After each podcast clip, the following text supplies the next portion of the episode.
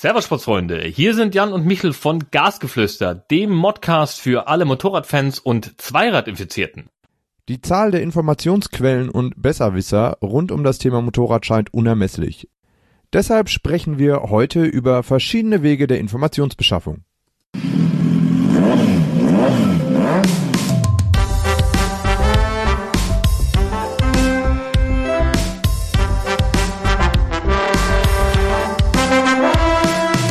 Gasgeflüster, der Motorrad-Modcast für alle Motorradfans und Zweiradenthusiasten.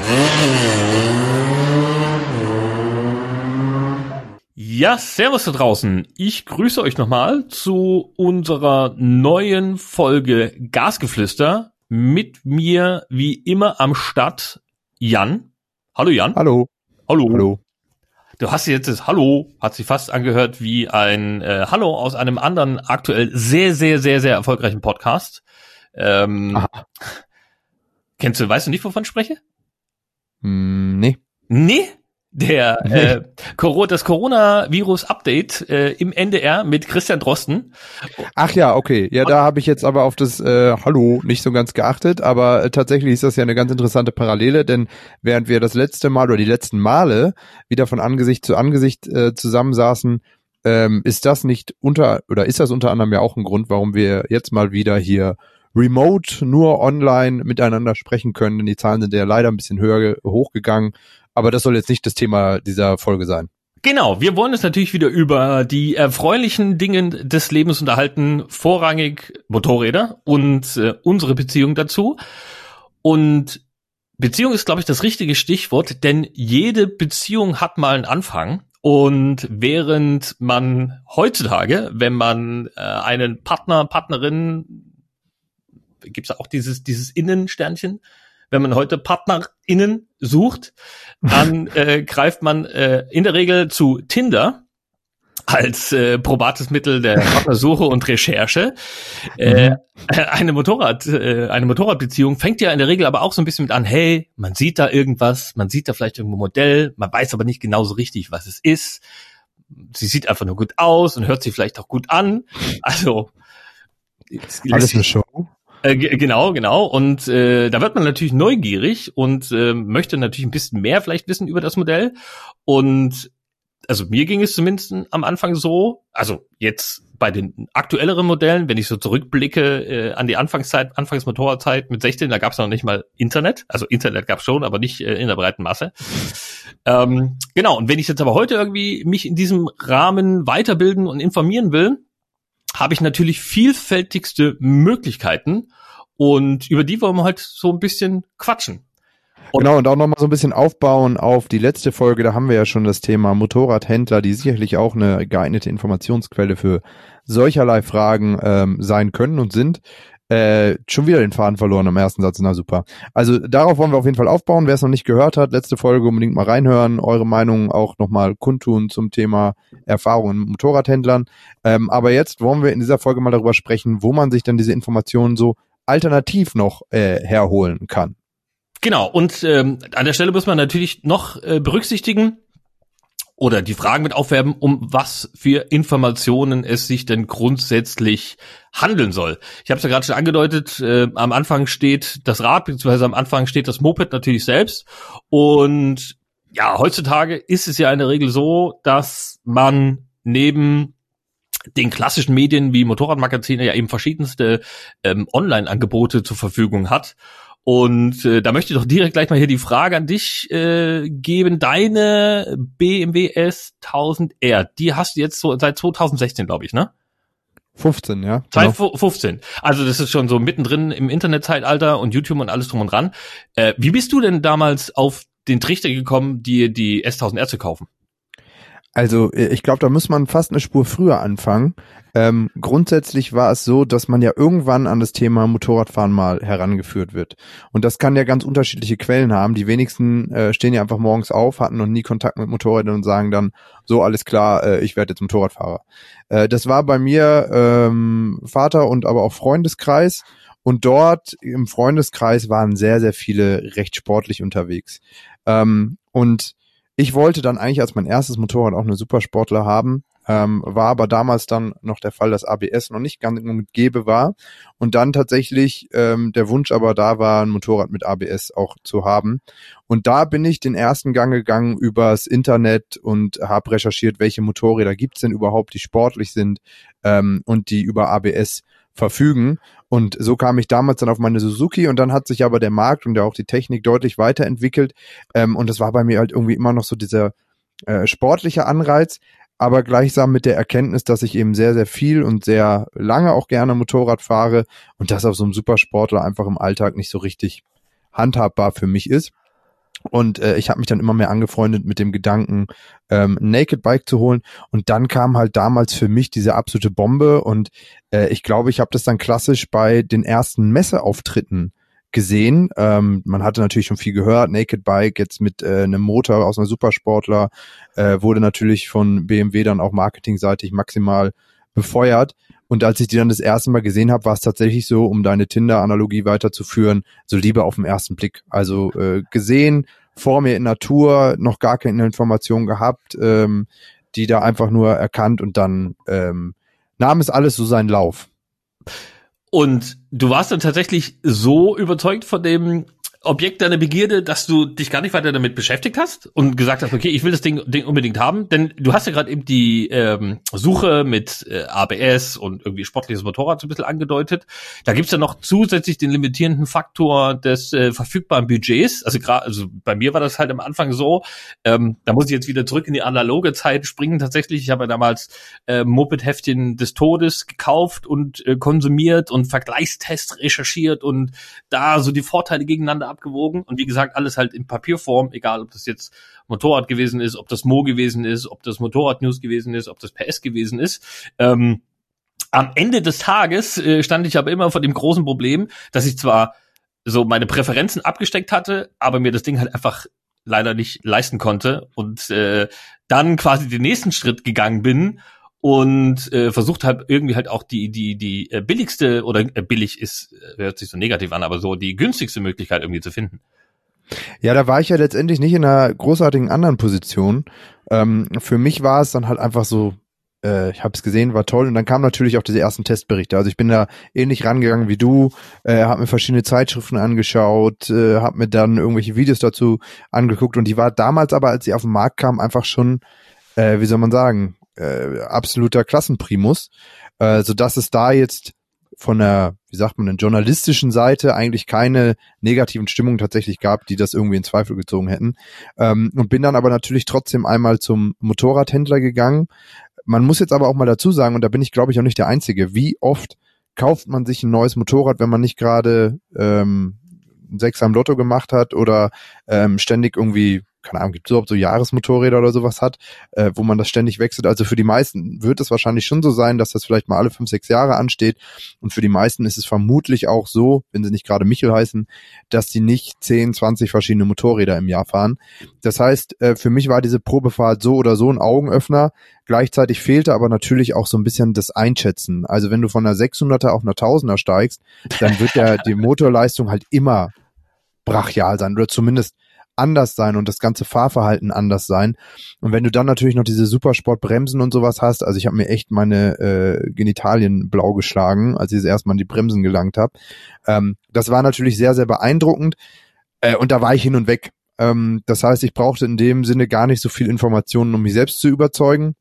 Ich glaube, ich bin dann damals nochmal äh, einen Vergleich tatsächlich gefahren mit der damaligen Suzuki GSX 1000, wie hieß sie denn, S oder sowas? Äh, auch dieses mhm. Naked Bike. Mhm.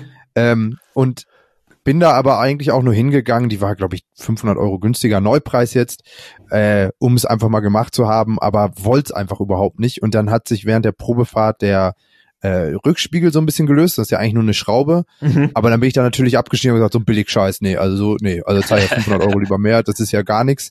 Äh, und daher hatte ich auch nur eine Stunde Probefahrt machen dürfen und bei meinem BMW-Händler durfte ich damals irgendwie dreieinhalb Stunden durch die Gegend fahren. Das war schon auch ganz cool ähm, so dass dann der der Entschluss klar war äh, und ich da überhaupt keine Informationen an der Stelle brauchte. Aber das bringt uns ja schon mal zum ersten Punkt, ne? Also wenn du das dann mal Probe fährst, ist für mich halt auch einfach, da fängt so die Informationssuche auch schon an und ist auch ein Qualitätsmerkmal.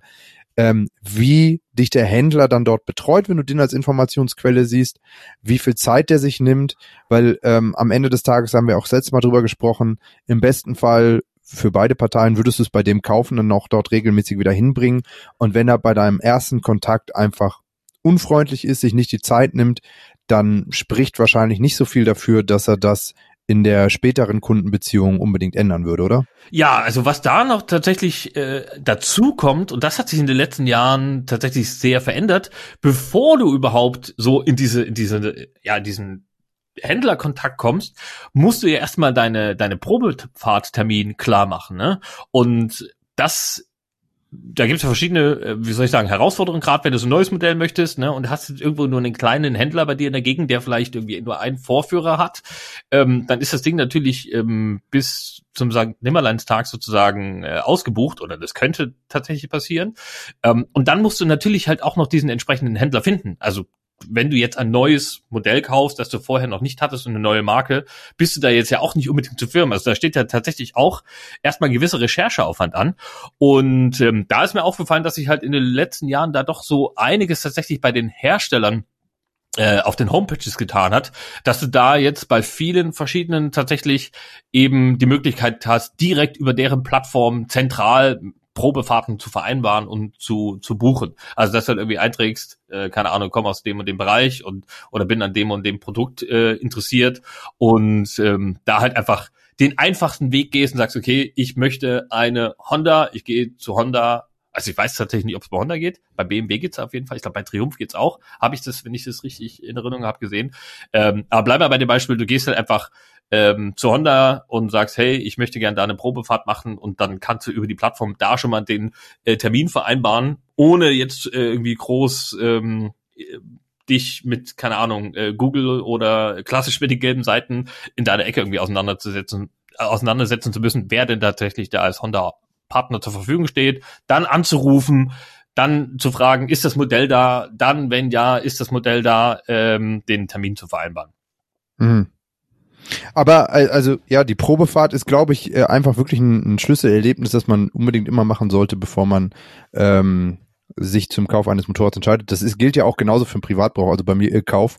Ähm, also es muss ja nicht irgendwie immer beim Händler sein, aber auch wenn man irgendwo hinfährt. Da macht es aber halt auf jeden Fall Sinn, wenn man den sich jetzt beim Nachbarn um die Ecke das Motorrad kauft, dass doch vorher vielleicht mal, ist zumindest meine Meinung, bei einem Händler mit sozusagen Top-in-Schuss-Konditionen mal gefahren zu sein, äh, um einfach einen Vergleichswert zu haben. Ähm, weil dann kennt man das Motorrad schon mal, hat das in einem Umfeld gefahren, wo man im Normalfall davon ausgehen sollte, dass auch die äh, technische, wie sagt man denn, Qualität gegeben ist, dass alles einwandfrei ist und kann vielleicht auch einfach besser den Vergleich ziehen dann zu einem äh, Gebrauchtkauf, weil ich weiß noch, das erste Motorrad, das ich Probe gefahren bin, das war dann auch tatsächlich das erste Motorrad, auf dem ich saß nach der Fahrschule und äh, glücklicherweise habe ich das nicht gekauft, obwohl ich eigentlich schon Feuer und Flamme war. Ähm, und das ist ja eigentlich grob fahrlässig, weil ich eigentlich ja überhaupt keinen Vergleich hatte und der der Typ hätte mir halt alles erzählen können darüber über Fahreigenschaften. Wenn ich gesagt habe, das legt sich aber schwer in die Kurve, sagt er ja, es gehört halt so dazu. Ähm, deswegen macht es auf jeden Fall Sinn, vorher mal so ein bisschen rumzutesten. Ja, also diese Testerei, ähm, äh, gerade für dieses Beispiel, wie du es jetzt gerade beschrieben hast, ne, mit mit diesem Führerschein Neuling oder überhaupt den Motorradneuling, ne? Oder vielleicht auch ein Wiedereinsteiger, ne? Wenn du jetzt 15 Jahre nicht gefahren hast und der Markt sich einfach extrem entwickelt hat und du vielleicht vorher auch nicht so wirklich versiert gewesen bist, stehst du ja immer vor den gleichen Problemen.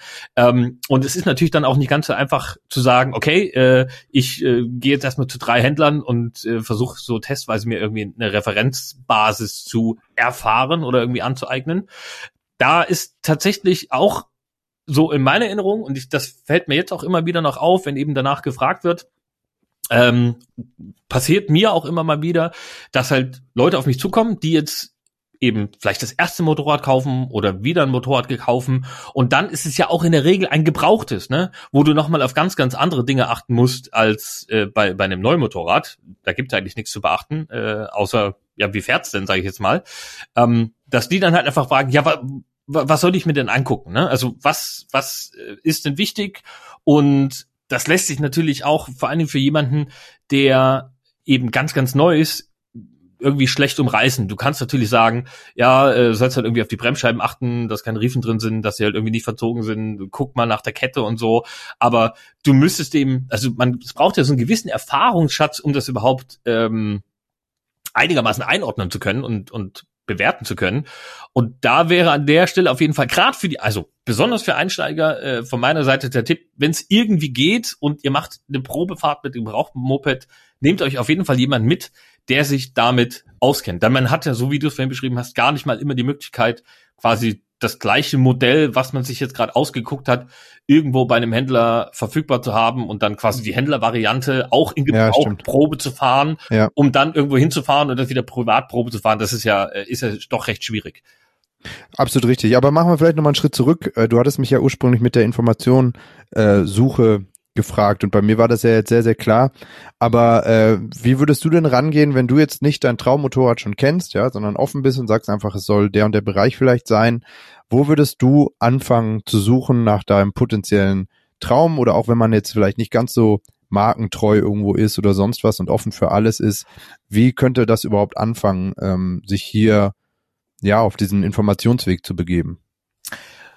Also, grundsätzlich, da bin ich vermutlich schon zu alt, um nur den, ich sag mal, den, den digitalen Weg zu gehen. Ähm, grundsätzlich ist natürlich immer äh, eine Anlaufstelle, vor allen Dingen, wenn es halt um, um Nutzerfeedback und, und Nutzer, Nutzereindrücke geht, äh, das Internet, ne? Dass du sagst, okay, äh, ich schau mir erst, also in der Regel weiß ich ja ungefähr, was für Modelle ich möchte. Also ist es jetzt was Supersportliches, äh, wie ist mein Budget, wie, wie sieht der Rahmen aus, in dem ich mich da bewege. Und dann gehst du halt, klapperst du, ich sag mal, die heutzutage gängigen und klassischen Portale ab. Ne? Also ähm, wenn du so ein bisschen, ich sag jetzt mal, äh, Pseudojournalismus willst, äh, dann schaust du bei 1000 PS vorbei und ähm, ja, also äh, das muss man halt schon sagen, dass die Sachen, die dort gemacht werden, sehr, sehr oberflächlich sind und einfach nicht in der Tiefe und, und ähm, der Qualität, sag ich jetzt mal, von einem, von einem äh, Vergleichstest einem der arrivierten Magazine zu vergleichen sind. Also allein die technische Infrastruktur, die da halt gegeben ist, unterscheidet sich da so ein bisschen. Das soll jetzt gar nicht ähm, soll die Sache jetzt gar nicht entwerten. Ich habe mir gesagt, ich würde mir das dort ja auch anschauen, ähm, aber das wäre jetzt nicht mein mein valider und verifizierender letzter letzter Eindruck, ne? Sondern Wobei du doch auch jemand bist, der sehr tief ins Detail eben immer reingeht, weil er ja auch die entsprechende Expertise und Erfahrung mitbringt. Ähm, meinst du denn jemand, der jetzt sich überlegt, ein neues Motorrad zu kaufen oder auch ein gebrauchtes Motorrad zu kaufen, der wäre dort falsch aufgehoben und das würde als Rechercheleistung nicht reichen? Nee, das will ich damit gar nicht sagen. Ähm, aber wenn's, also das wollte ich jetzt wirklich darauf wollte ich jetzt noch näher eingehen, äh, weil die äh, Prämisse war ja oder quasi die Aufgabenstellung, die du, wie du sie jetzt genannt hast. Ich bin irgendwie in einem Bereich unterwegs und möchte das für mich passende Produkt finden, ne? also das für mich passende Motorrad. Bleiben wir bei den Tausender Supersportlern oder bei den Supersportlern, ne? kaufe ich mir jetzt eine Doppel R, ähm, ist jetzt natürlich extrem hoch angesetzt. Wir machen mal einen Schritt zurück. Kaufe ich mir eine CB650R, kaufe ich mir eine Kawasaki Z650, kaufe ich mir eine Yamaha MT 07, ne? so als als Basis sage ich mal. Ähm, mhm. Und da brauche ich ja für die verschiedenen oder über die verschiedenen Modelle so gewisse Informationen und so die die ich sag jetzt mal die Basics, ne? Ähm, kriege ich vielleicht auch da oder kriege ich sicher auch über eine Einzelvorstellung ähm, auf 1000 PS oder eben auf ähm, YouTube bei irgendeinem Motovlogger oder ähm, einer, einer, einer Plattform, die halt quasi ein ähnliches Format anbietet. So, da habe ich quasi so meinen mein, mein ersten Eindruck. Ne? Dann habe ich natürlich die Möglichkeit, wenn es jetzt äh, kein, kein wirklich brandneues Modell ist äh, und ich bin noch im Saisonbeginn, ähm, die, die verschiedenen Foren irgendwie mir mal genauer anzugucken. Das, wenn du wirklich tief einsteigen willst, machst du das. Ne? Und wenn es jetzt aber tatsächlich unterm Strich drum, drum geht, welches welches der Modelle ist denn das am besten für mich geeignete? Ähm, da ist es natürlich schon nicht verkehrt, wenn du eben die klassischen Medien bemühst, die, also wie zum Beispiel Motorrad oder PS, ne? Ähm, die, Aber die hängen doch mit 1000 PS zusammen, oder nicht?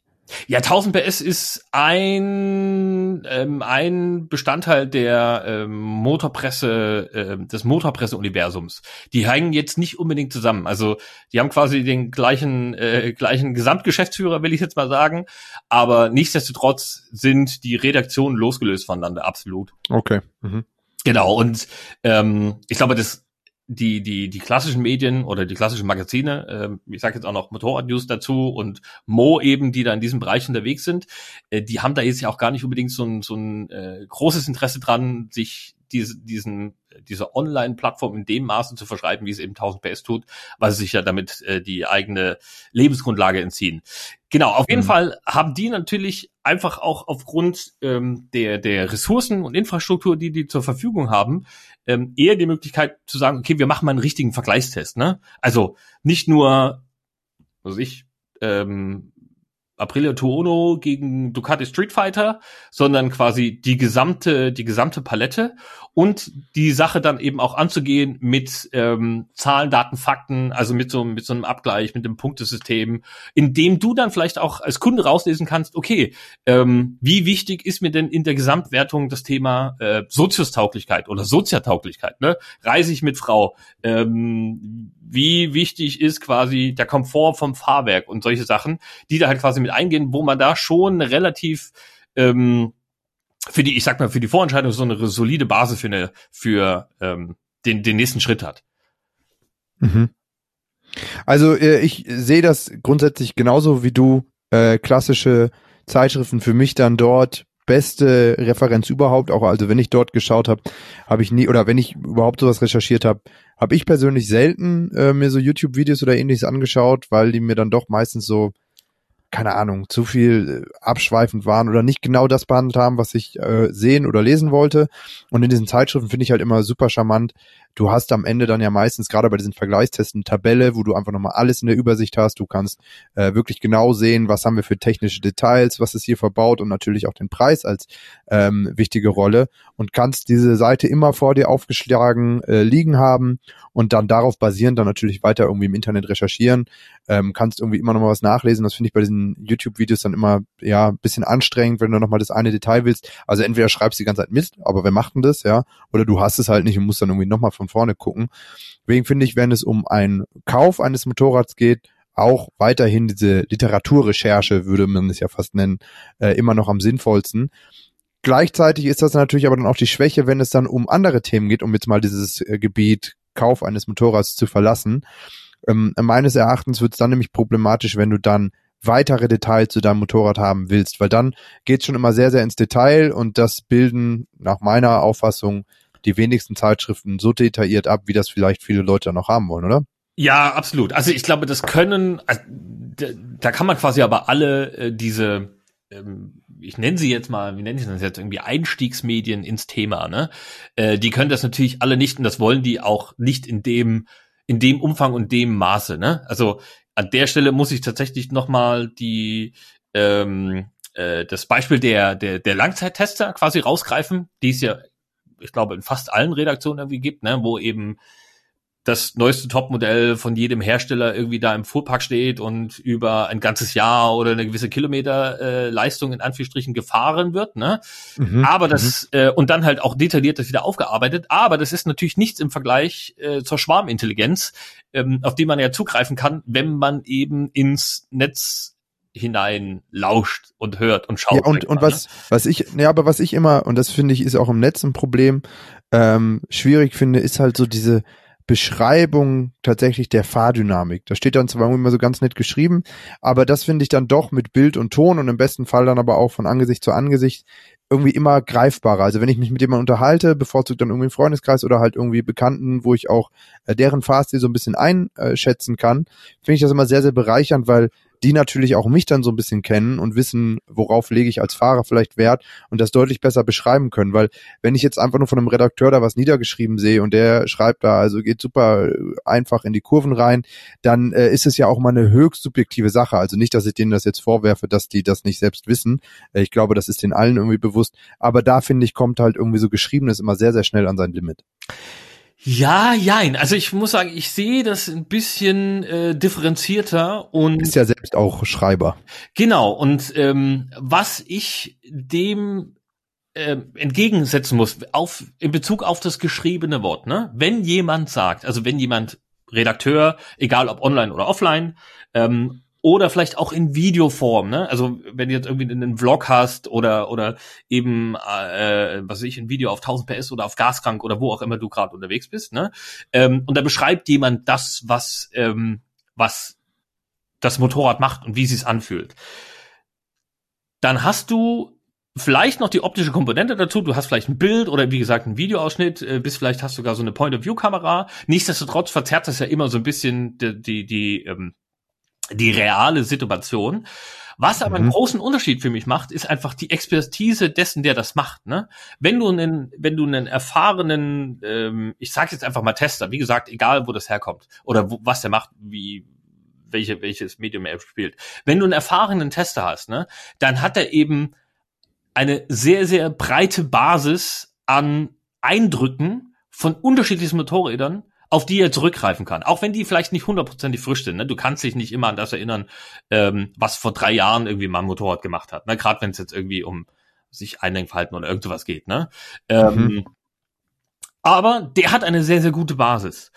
Und wenn ich jetzt aber im Gegenzug dazu, ne, ähm, ich sag mal, die, die breite Masse der Motorradfahrer äh, nehme, die halt wenig bis gar keine ähm, äh, anderen Eindrücke haben als die des eigenen Motorrads und vielleicht mal den Eindruck von alter neue Reifen, wo sich das eigene Motorrad ja einfach schon anfühlt, als wäre es ein komplett neues, weil sich das Fahrverhalten einfach komplett ändert, dann ist es natürlich, äh, ist das für mich eine weniger äh, aussagekräftige Information, aussagekräftigere Basis, wenn der oder die sagt, das bremst so und so gut oder er ist voll und ganz von dem und dem Produkt überzeugt, weil halt einfach die, weil halt einfach die Vergleichsbasis fehlt, ne? weil der Vergleich Ja, wobei ich auf der anderen Seite so ein bisschen ähm, auch dann schwierig finde, die, die dann irgendwie ständig neue Motorräder auf professioneller Ebene fahren und testen. Wenn du äh, Vergleichsberichte liest oder wenn du überhaupt auch Erfahrungsberichte siehst, hörst, wie auch immer, äh, ist, hat man ja so das Gefühl, dass jedes Jahr ähm, die Motorräder neu erfunden werden. Also ein Superlativ jagt den nächsten. Ähm, und ich glaube, für 0815-Fahrer, nenne ich es jetzt mal, ist das gar nicht mehr so richtig greifbar und spürbar. Und deswegen finde ich es dann halt, da bewegen wir uns auf so einem hohen Niveau, dass ähm, das vielleicht für den Alltagsfahrer überhaupt nicht mehr so richtig greifbar ist. Also was bedeutet das denn jetzt, wenn man jetzt äh, über Kurven ABS reden, das Aufstellmoment sich nur so und so verändert? Das ist doch für den, also in diese Situation sind die meisten wahrscheinlich in ihrem Leben noch nie gekommen, dass sie das dann wirklich so brauchten und sind einfach nur glücklich, dass es das dann irgendwie gibt. Und wie fein dosierbar das ist, das macht dann für den 0815-Fahrer dann am Ende des Tages überhaupt keinen Unterschied mehr. Ja, nicht im, nicht im realen Fahrbetrieb, das ist richtig. Aber bei der Entscheidungsfindung oder bei der, bei der Kaufentscheidung dann doch sehr, ne? Also, du willst ja für in, im Rahmen deiner Mittel immer das maximal Mögliche. Und wenn du jetzt halt, ähm, äh, was ich, sagen wir mal, 10.000 Euro zur Verfügung hast und willst dir ein Motorrad kaufen, dann hast du da die Möglichkeit, zwar was Gebrauchtes zu kaufen, irgendwie aus dem Super Naked oder Supersportlerbereich. Oder du hast eben die Möglichkeit, da in diesem, ich sag jetzt mal, benutze das Wort wieder, was du gar nicht magst, äh, Mittelklasse-Segment äh, zu schauen. Und äh, genau, und dann hast du aber da eben nicht die, die, die, die, äh, die, die Eindrücke und die Möglichkeit, das irgendwie zu differenzieren. Und da bist du dann quasi auf, angewiesen auf die Meinung des, des, des Fachmanns und davon lässt du dich ja auch prägen und, und äh, beeinflussen. Ne? Also wenn dann halt unterm Strich in dem Segment rauskommt, die Honda CBR äh, CB650R ähm, hat das beste Paket aus Bremsen und äh, äh, Motor und, und Sitzposition und ist halt der, was ich, Kawasaki Z650 da überlegen, ähm, dann hat das schon einen Einfluss auf deine Kaufentscheidung, vor allem, wenn es eben in einem, in einem ähnlichen Preissegment sich bewegt. Stimmt schon. Egal, verlassen wir dieses Thema. Was ich noch wichtig finde, worüber noch wir überhaupt nicht gesprochen haben, eine überhaupt gar nicht zu vernachlässigende Informationsquelle, wenn es darum geht, sich ein neues Motorrad zuzulegen, sind, sind Messen, finde ich ähm, wichtig. Ich habe es schon einmal ganz kurz angesprochen, dass ich dort mein Motorrad gesehen habe. Aber für mich eigentlich der absolute Hotspot, wenn es dann darum geht, ähm, sich Informationen rund um das potenziell zukünftige Motorrad zu sammeln. Denn du hast den Vorteil, du kannst die meisten, wenn wir von neuen Motorrädern sprechen, Objekte direkt schon hautnah erleben. Du kannst dich auf viele schon mal draufsetzen, hast den direkten Vergleich, also gut, manchmal sind es 50 bis 100 Meter Fußweg dazwischen, äh, zwischen zwei Modellen, was allein die Sitzposition irgendwie angeht. Du kannst dir natürlich auch dort die technischen Details und so weiter anhören. Und was ich immer ganz schön finde, äh, am Stand selbst wird dir natürlich der Mitarbeiter immer nur sagen, wie toll das Motorrad ist und warum das viel, viel besser ist als alles andere. Äh, aber es gibt ja super viel Zubehörleute, die dann dort sind und auch ausstellen und die einfach mega das Wissen haben. Und wenn wir jetzt jemanden haben, der sich spezialisiert hat auf äh, Fahrwerke oder so, dann kann der dir sicherlich auch schon sehr, sehr viel über die Schwächen von verschiedenen Modellen sagen. Und äh, die meisten sind dann ja doch sehr offen und da kommt dann ja doch so ein bisschen das, ähm, das Positive der Motorradbranche und das untereinander zum Hervorschein, dass man da ganz schnell auch ins Gespräch kommen kann und dort auch Sachen raushören kann, ohne jetzt mega vernetzt zu sein, die du vielleicht bei deinem äh, Händler so vor einer Probefahrt niemals hören würdest. Ja, absolut. Also ähm, da wächst oder da nähert sich quasi die der Bereich der äh, Profis, sage ich jetzt mal, aus redaktioneller oder, oder, oder Testersicht ne, dem, dem Normalo an, weil du halt, so wie du es gerade beschrieben hast, da tatsächlich mal die Möglichkeit hast, überall drauf rumzurutschen, äh, alles anzufassen, ähm, mal drauf rumzuhüpfen. Ne? Und Der absolute Traum eines jeden äh, Messeausstellers, also jeder, der schon mal an einem Messestand gearbeitet hat, der freut sich über genau die Kunden, die überall erstmal hingehen und am besten gerade noch mit der Currywurst in der einen Hand ähm, Bier in der anderen. Fett ja, und dem, ja, dem Fett auf der anderen Hand dann erstmal schön die Armaturen alle anfassen äh, und sagen, also früher gab's die Farbe auch in matt ähm, und das dann unterstreichen mit so einem langgezogenen Fingerabdruck einmal über den kompletten Tank.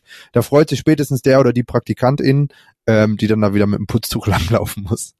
Ja, absolut. Ähm, aber dafür ist es ja tatsächlich da. Das muss man an der Stelle auch äh, dazu sagen. Ähm, man tut sich ja den den Spaß äh, mit Freude und gern an, weil da werden ja tatsächlich ja, also auch.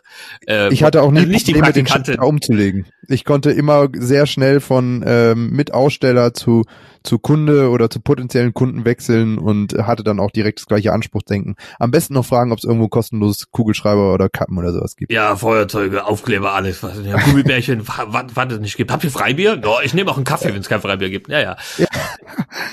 Oh Gott, okay. Äh, zurück ja. zum Thema. Äh, genau, also äh, dafür, dafür ist das ja aber auch tatsächlich da und eben auch für den Austausch, was natürlich auch sehr, sehr nett ist an der Gesamtsituation. Ähm, die Leute, also die, das Standpersonal ist natürlich genau für die Situation auch dort und du kannst sie mal abgesehen von der Möglichkeit, äh, wie gesagt, alles mal Probe zu sitzen und irgendwie mal anzutatschen, drauf rumzuhüpfen oder rumzurutschen oder was auch immer, kannst du eben halt auch dich eins zu eins mit den Leuten und also den, dem Standpersonal und den Vertretern der Händler da so ein bisschen austauschen und hast da einfach doch nochmal eine andere Möglichkeit, äh, an Informationen zu kommen, als das vielleicht bei deinem Händler vor Ort der, der Fall ist, weil der ja doch auf eine gewisse Art und Weise ähm, vielleicht noch irgendwie was anderes zu tun hat, also je nachdem, wer jetzt ein kleiner, kleiner Händler ist oder dir das Moped halt unbedingt verkaufen will.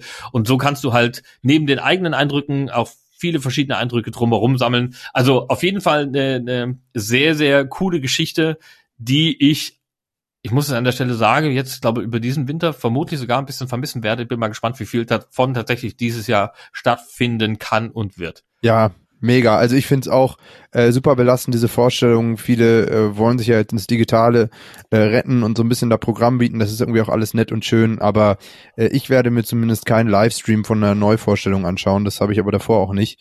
Ähm, werde aber definitiv vermissen, das so wirklich auch in Augenschein zu nehmen. Und auch wenn ich mit meinem Motorrad sehr, sehr glücklich bin, äh, fand ich es immer geil, im Rahmen von solchen Messen sich dann wieder überall mal draufzusetzen und das anzuschauen.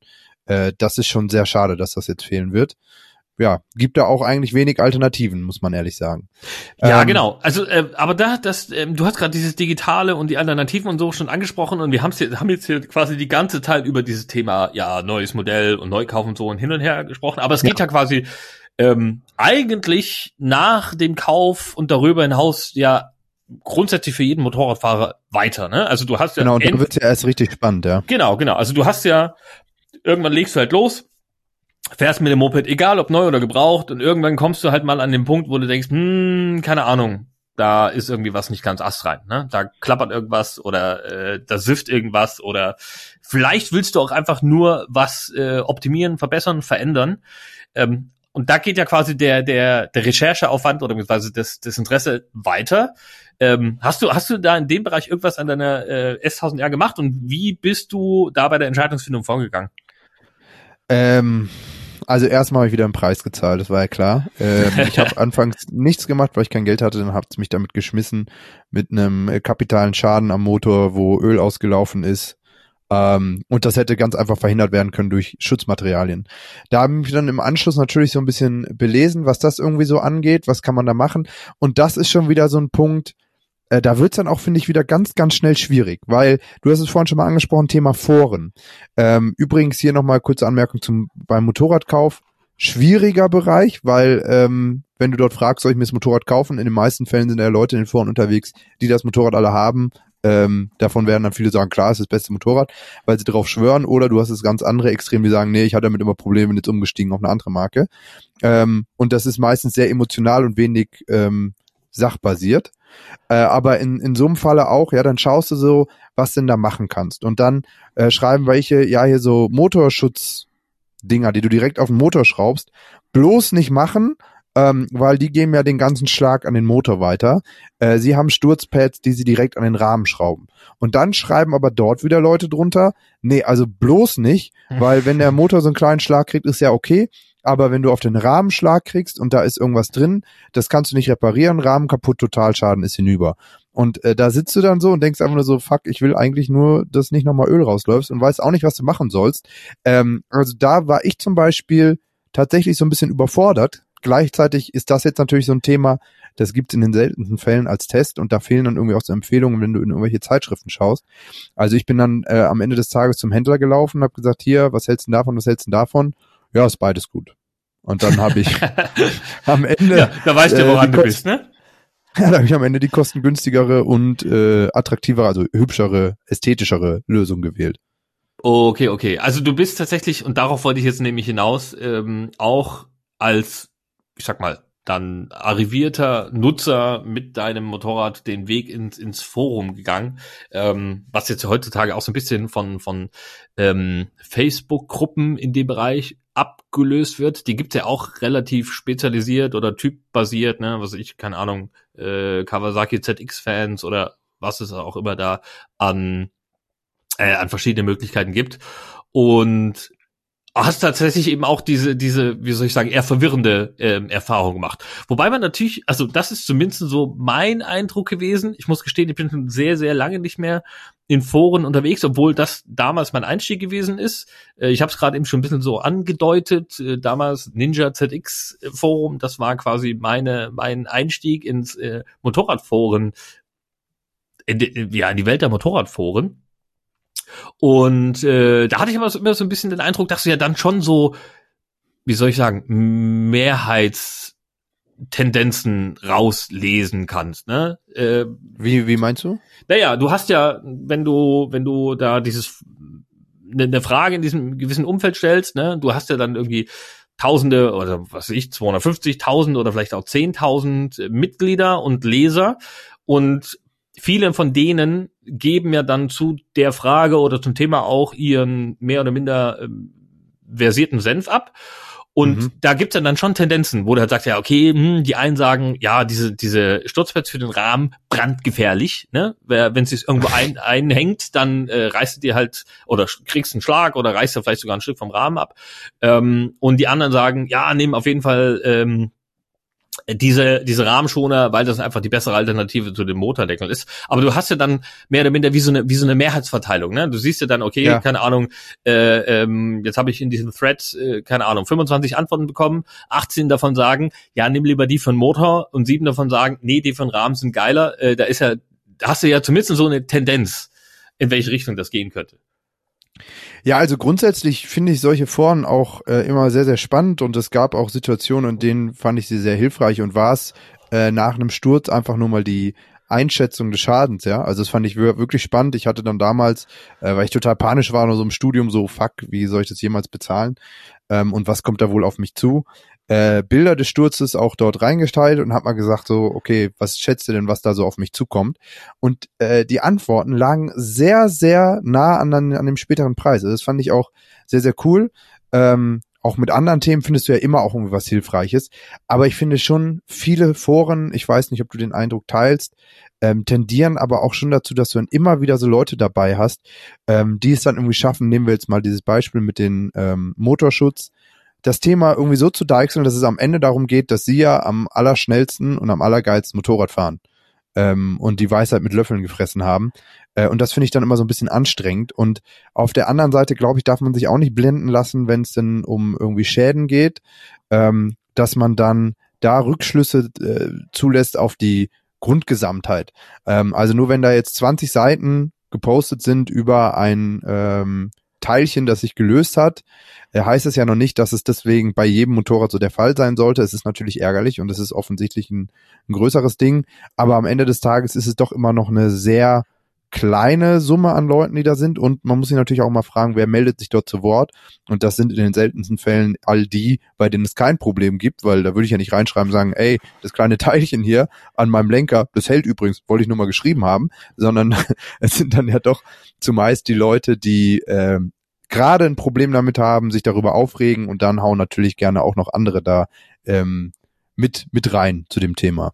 Ja, absolut. Also grundsätzlich, du hast es ja vorhin auch schon mal äh, mit, mit einfließen lassen, sind Foren in der Regel, weil sie halt irgendwie Markenmodell oder typspezifisch sind, ja auf eine gewisse Art und Weise biased, ne?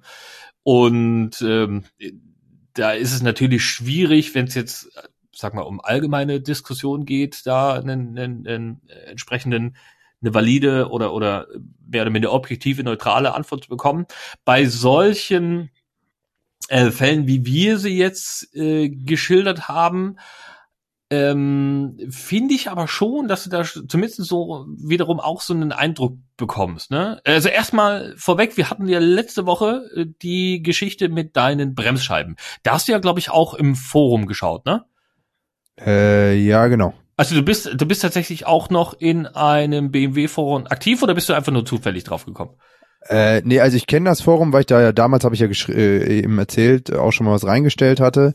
Äh, aber ich bin so dieser dieser äh, Mitleser. Ähm, das heißt, ich schreibe da eigentlich selten was rein. Ich habe dann da auch so ein bisschen geschaut, ja. Und dann ist nämlich aufgefallen, dass also diese leicht verzerrten Bremsscheiben vorne bei vielen Leuten irgendwie mal aufgetreten ist. Und was dann aber immer interessant ist, wenn du dann zum Händler gehst, die, äh, ich glaube, da herrscht eine große Aversion gegenüber solchen Foren.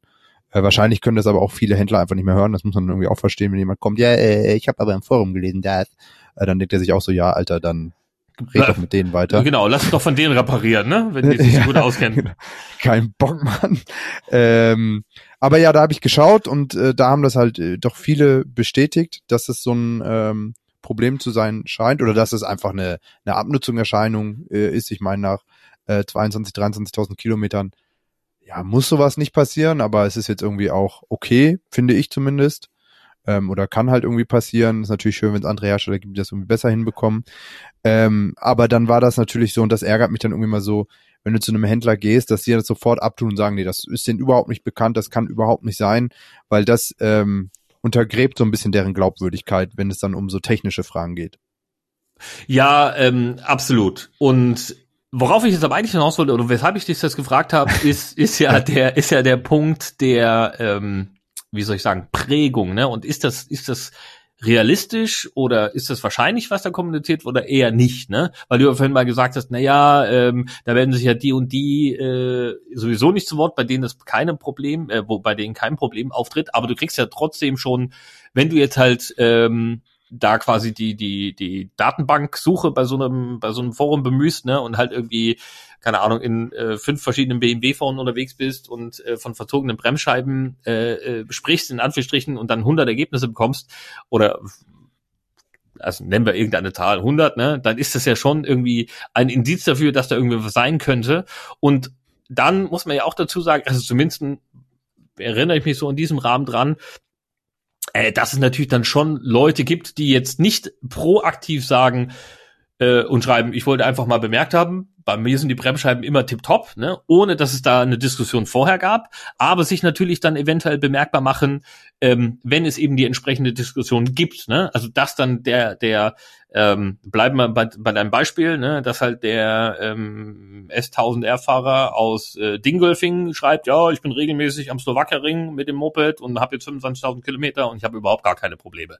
Sowas hast mhm. du dann ja schon, ne? Also du kriegst ja, ja dann, du kriegst ja dann schon ähm, da entsprechende, ja, ähm, Tendenzen raus, wie kritisch oder unkritisch ist das denn, ne? Oder was natürlich auch sein kann, dass der eben sagt, ähm, äh, ich fahre zwar auf der Rennstrecke, ich fahre auf der Straße eine, eine S1000R, auf der Rennstrecke aber eine GSX-R, aber mein Kollege, äh, der war mit mir am Slowakering und der fährt auch eine S1000R und bei dem ist das jetzt quasi auch passiert, ne? Also das ist natürlich nicht so hundertprozentig astrein, aber ich glaube so grundsätzlich als Tendenz ähm, kann man dann schon sagen, hey, da ist irgendwas. Also ich weiß es jetzt zum Beispiel. Stimmt, stimmt, stimmt schon. Ich finde, vielleicht sollte man hier auch einfach nochmal differenzieren, was du denn überhaupt suchst und was du brauchst. Und hier bin ich schon der Meinung, wenn am Ende des Tages bei deinem Motorrad was kaputt ist, kann dir ein Forum auch nur begrenzt weiterhelfen. Du kannst natürlich ein Stimmungsbild äh, abrufen und checken, was haben die anderen, wobei oft sind es ja doch sehr individuelle Sachen, ja. Also bei dem einen äh, gab es vorher mal einen Sturz, der auf eine Bremsscheibe geschlagen hat. Bei dem anderen gab es den Slowakering, wie du es eben genannt hast. Und der dritte bin dann vielleicht ich, der einfach so normal gefahren ist, bei dem das jetzt aufgetreten ist. Äh, immer unterschiedliche Hintergründe. Und am Ende des Tages wird keiner von den Vorn-Leuten dir das digital reparieren können, sondern äh, entweder hast du es selbst drauf oder ähm, musst am Ende des Tages zu einem Händler damit gehen. Was ich aber doch sehr schätze an solchen Foren, ist so diese äh, Alternativsuche. Ähm, vielleicht bei Bremsen so ein bisschen schwierig, aber auch wenn es um andere Sachen geht, nehmen wir mal Dekors, Anbauteile und das hast du ja am Anfang gesagt, gehen wir mal weg vom Motorschutzbügel, ja. Äh, Finde ich immer sehr, sehr cool, wenn du so mal ähm, siehst, was andere so machen. Und wenn dann Leute einfach nur Fotos von ihrem Motorrad da reinstellen und du siehst dann auf diesem Foto, Alter, guck mal, der hat die gleiche Farbe, aber die äh, Griffe sind beispielsweise in der und der Farbe und das sieht ja ganz cool aus, weil das sind ja Bilder, die siehst du in den wenigsten Online-Shops oder Katalogen oder wo auch immer, wenn du dir jetzt ein Anbauteil äh, kaufst, sind die ja meistens doch sehr generisch, also gerade so Brems- und Kupplungshebel ähm, haben dann ja die meisten Hersteller für verschiedene Modelle äh, im Handel und in den seltensten Fällen aber dann auch ein Bild zu genau deinem Motorrad, sodass es die Vorstellungskraft so ein bisschen reduziert. Ähm, und das finde ich an solchen äh, Foren dann irgendwie immer ganz geil oder wenn es eine Sitzbank ist oder keine Ahnung, alternative Kette oder sowas, was sie dort beschrieben haben, dann ist es ja ein ganz guter Ideenbringer, den glaube ich sonst kein anderes Medium oder sonst keine Informationsquelle spezifisch für dein Motorrad liefern kann. Ja, das wollte ich jetzt äh, in dem Zusammenhang auch noch fragen. ähm, ja, aber pass auf, weil jetzt haben wir ja tatsächlich so die die Foren in diese Richtung so ein bisschen gehypt äh, und das auch, ich denke mal, auf gewisse Art und Weise zu Recht. Also ich muss jetzt tatsächlich bei deinen, bei deinen Ausführungen bleiben, weil ich, wie gesagt, sehr, sehr wenig da in dem Rahmen noch aktiv bin und ähm, auch wenig Veränderungen ähm, optischer Natur, sage ich jetzt mal, am Motorrad vornehmen. Und wenn ich tatsächlich dann irgendwie was mache, verlasse ich mich dann doch eher auf den Rat aus meinem näheren Umfeld. Also tatsächlich nicht äh, digital, sondern ähm, persönlich im Gespräch und äh, basierend auf, auf deren Erfahrungsschatz.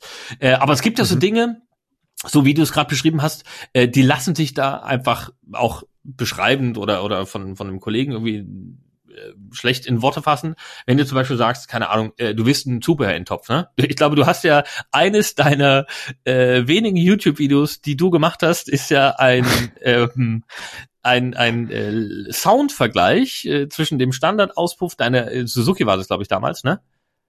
Ja. Ähm, dann einmal ohne Endtopf, äh, also quasi Krümmer Sound only äh, und äh, ein Zubehörtopf, ne? Ja, das war geil.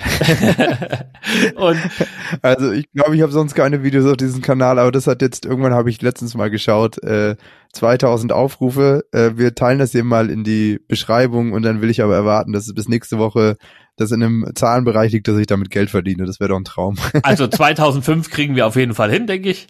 Ähm, und äh, genau, das wollte ich jetzt nämlich gerade fragen. Wenn du wenn du so in diese Richtung gehst, ähm, also ich sage immer so Optik, Optik äh, und und Sound Updates und so. Ähm, recherchierst du da, ich sag mal, platt auf YouTube? Ja, mega. Weil das ist ja zum Beispiel was, ähm, ich wollte eben nochmal gleich eingehen auf dein persönliches Umfeld, weil das finde ich super wichtig, aber das ist ja was, das können die auch überhaupt nicht liefern. Das kann auch keine Zeitschrift liefern oder ähnliches. Äh, ich weiß noch, ich war irgendwann mal äh, zu deinen An zu meinen Anfängen bei Lewis und die hatten irgendwie drei verschiedene Auspuffe zu meinem Motorrad. Ähm, und hab den Typen dann gefragt, so wie der denn klingt. Und sagt er, ja, also der Leo Winch, der klingt deutlich sonorer und der, der hat halt viel mehr Bass und du stehst da davor und denkst so. Was heißt okay. eigentlich sonor? Ich glaube, also jeder, jeder Sound, der irgendwann geil ist, sagen alle, der, der, der ist sonor. Sonor, ja, ja. Dumpf und bassig äh, auch noch. Hallo. Ja, genau. Äh, dumpf, bassig und dann schön sonor mit so einem leichten Kreischen. Mhm, mhm. also, ja, wie, wie so, so hell-dunkle Haare, ne? Ähm, ja. Typ. Ja. ja. Eine, eine freche Frisur auf jeden Fall. Ja, ja, ja. Genau, also und, und ähm, da recherchierst du, wenn es um solche Geschichten geht, tatsächlich auch auf ähm, unserer allerliebsten Videoplattform. Ja, du doch auch, nehme ich an, oder? Ja, ja, natürlich. Also, wie gesagt, das Anbauthema, oder beziehungsweise dieses, dieses ähm, eher, wie soll ich sagen, ja doch, eigentlich, eigentlich für alles, ne? Also mir fällt hm. jetzt gerade ein, ähm, man kann natürlich die Sache einfach nur aus optischen, ästhetischen und akustischen Gründen wählen, ne? Dann kann man sich das da anschauen und anhören. Äh, was man mhm. natürlich aber auch machen kann, dass du halt wiederum diesen, diesen äh, ich sag mal, Performance-Charakter ja, in, in, als, als Basis hast und in, auf deren oder in diese Richtung suchst. Und da hast du ja tatsächlich dann auch irgendwie äh, Videos, wo es halt irgendwelche, was ich, Prüfstandsläufe mit 1 zu 1 Vergleich von Anlage A, Anlage B und Anlage oder Auspuffanlage C gibt, ne? Was dann tatsächlich mhm. hinten, hinten bumm rauskommt. Was ja tatsächlich auch also wirklich extrem hilfreich ist, ne? Weil wenn du jetzt überlegst, okay, ich möchte mir jetzt für mein Motorrad ein Zubehör, nur ein Endtopf, ne, ähm, kaufen, dann willst du natürlich nicht, dass du am Ende des Tages mit 10 PS weniger unterwegs bist, vor allen Dingen dann, wenn du halt eh in einem, vielleicht in einem Mittelklasse, sage ich es schon wieder, äh, Bereich unterwegs ist, wo die Mopeds halt nur zwischen 90 und 125 PS haben, ne? Und dann dir dieses Ding tatsächlich noch Leistung wegfrisst. Und da ist das natürlich schon interessant zu wissen, aber du hast natürlich nicht die Möglichkeit zu sagen, hm, ich kaufe mir jetzt mal die drei Dinger, gehe zu meinem Händler des Verkau Vertrauens, äh, nehme noch einen alten Hinterreifen irgendwo mit hin, weil die habe ich ja sowieso in der Garage liegen und dann machen wir mal einen Tag lang Prüfstandsläufe mit äh, diesen drei Zubehörintöpfen. Ne? Mhm. Ja, und da äh, gibt's ja zum Glück genug äh, verrückte äh, Werkstätten, die sowas tatsächlich mit anbieten und machen. Ja, was ich halt auch da ganz geil finde, also wir können das jetzt mal zusammenfassen, so äh, Verkauf oder Neukauf eines Motorrads, super geil, äh, Messen, äh, Testberichte und so weiter, äh, bei, bei so technischen Fragen oder Inspirationgeber, Foren auch ein gutes Hilfsmittel. Aber ich finde, wenn es dann wirklich auch ums Schrauben geht und die Frage, macht man selbst oder nicht, und ich, das habe ich, glaube ich, letzte Woche auch mal kurz erzählt, bei mir ist jetzt die Kette durch, ähm, war ich auch mal so drauf und dran, was mache ich. Und auch dort habe ich so ein bisschen recherchiert, auch hier habe ich im Forum äh, gelesen, was es irgendwie für alternative Ketten gibt und so weiter weiter. Ähm, und was ich da dann immer ganz geil finde, sind tatsächlich so Schraubertipps. Und die kann dir meines Erachtens weder der Händler richtig geben, weil der will ja am Ende des Tages selbst schrauben. Die kann dir äh, eine Zeitschrift nicht geben, weil die können das natürlich immer nur sehr generalistisch geben. Und in so einem Forum niedergeschrieben ist auch immer so ein bisschen schwierig. Aber das finde ich halt mördergeil, wenn du dann ein YouTube-Video hast, wo das jemand wirklich mal so Schritt für Schritt macht.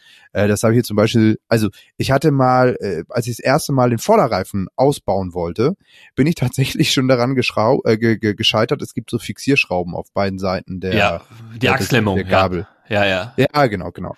Und äh, da stand halt irgendwie überhaupt nicht drin, ich muss ja nur eine Seite lösen, welche Seite ich lösen muss. Ja. Und äh, ich meine jetzt so im Nachhinein, okay, war es dann irgendwie auch logisch, ja, aber ähm, ich war mir halt nicht sicher, wollte es nicht falsch machen.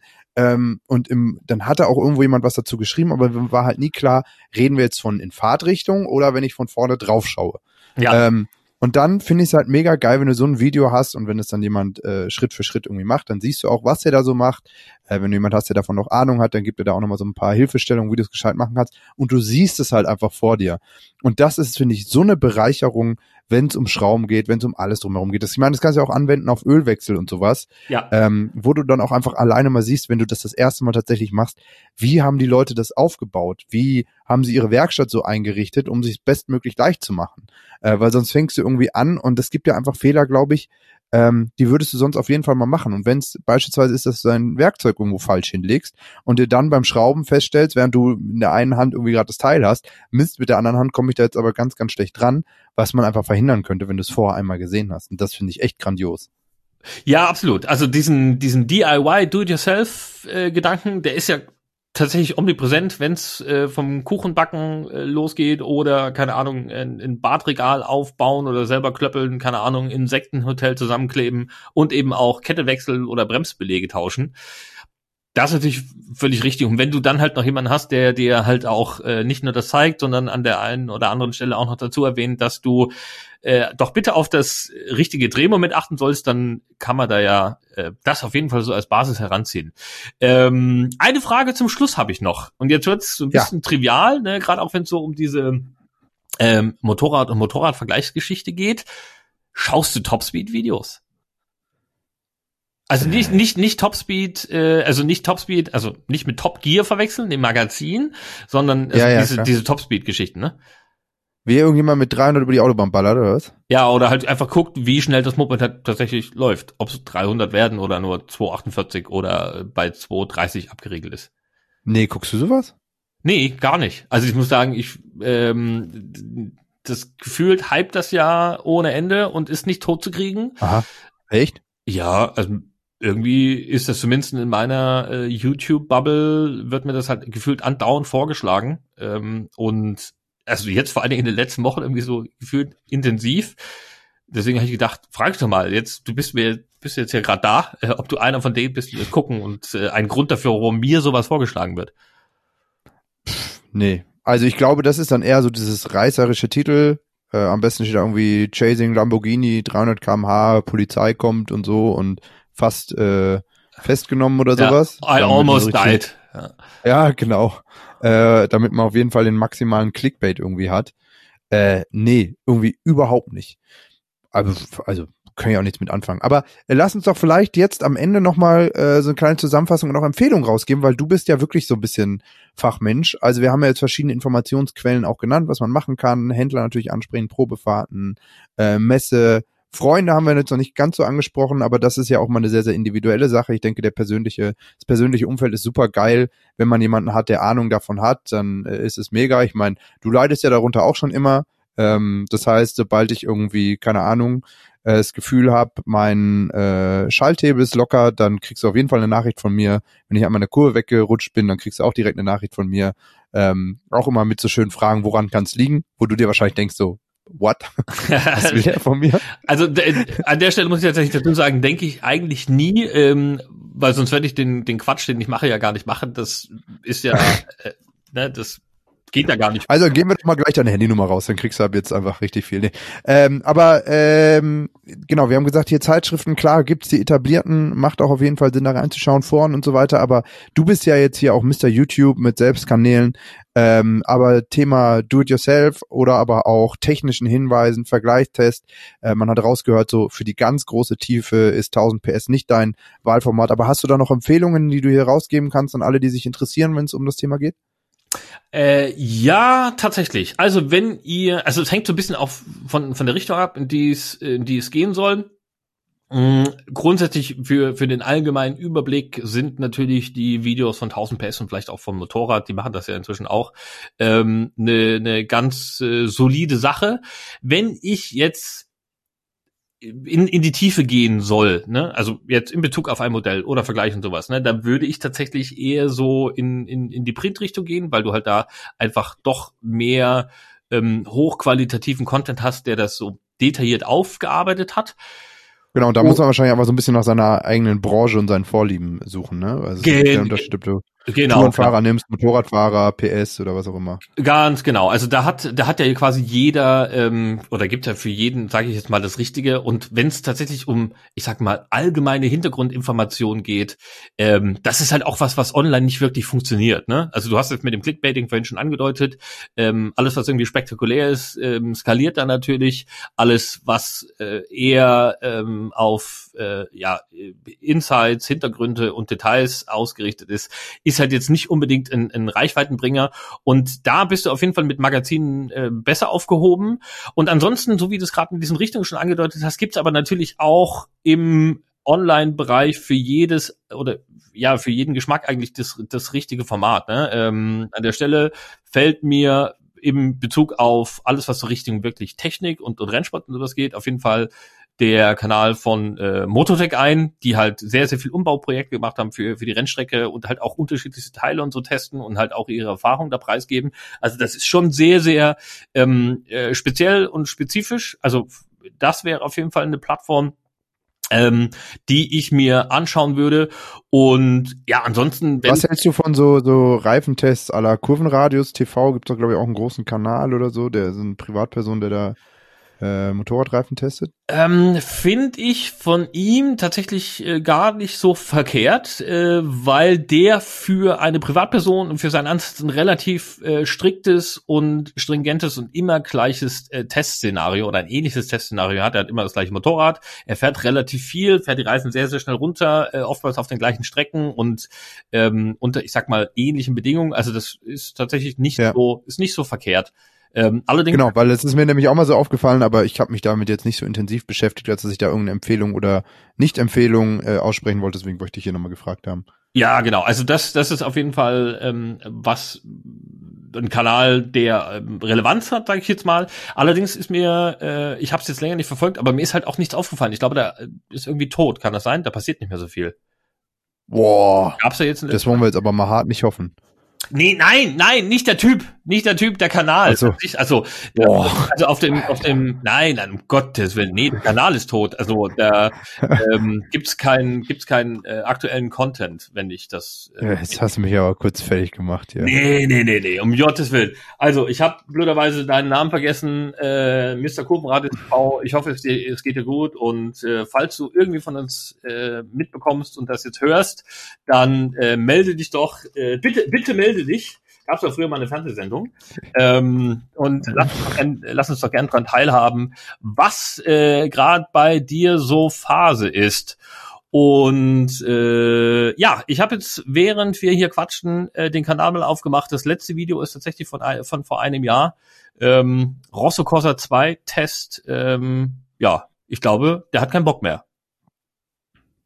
Ja, aber ich meine, da sind trotzdem noch sehr viele neue äh, Reifen am Start, also vorbeischauen für alle, die sich vielleicht diese Frage stellen nach dem Reifen. Lohnt sich, glaube ich, auf jeden Fall. Mototech hast du sonst noch gesagt. Sonst noch eine brandheiße Empfehlung, bevor wir sonst zum Ende gehen? Äh, ja, was gibt's noch? Äh, was ist immer so auf meinem Schirm? Äh, Matthias Meindl natürlich für alle Rennstreckenfahrer, wenn es halt so um Fahrt, also ex, äh, spezielle Fahrtechnik geht. Dann ähm, ein ziemlich netter Kanal in alle Richtungen so allgemein, ähm, sowohl technisch, Fahrtechnik und alles, was auf der Straße passiert, ist ähm, Chain Brothers ähm, gefällt mir persönlich ganz gut. Ähm, solider Typ, ähm, muss ich sagen, kann man sich mal anschauen. Äh, und äh, jetzt bin ich ganz, ganz dreist und mache Werbung in eigener Sache. Schaut mal bei Asphaltsüchtig vorbei. Sehr guter Kanal, kann man nur empfehlen. Ja. Nein, ist okay. Alles klar, ja, dann äh, belassen wir es dabei. Ähm, Thema abgefrühstückt. Michael war mir ein Fest. Äh, schauen wir mal, was wir beim nächsten Mal äh, sabbeln, wenn es wieder heißt Gasgeflüster. Äh, ich gehe jetzt mal was essen, schon später am Abend hier während wir hier aufzeichnen. Ansonsten euch einen schönen Start in die Woche. Ciao, bis zum nächsten Mal.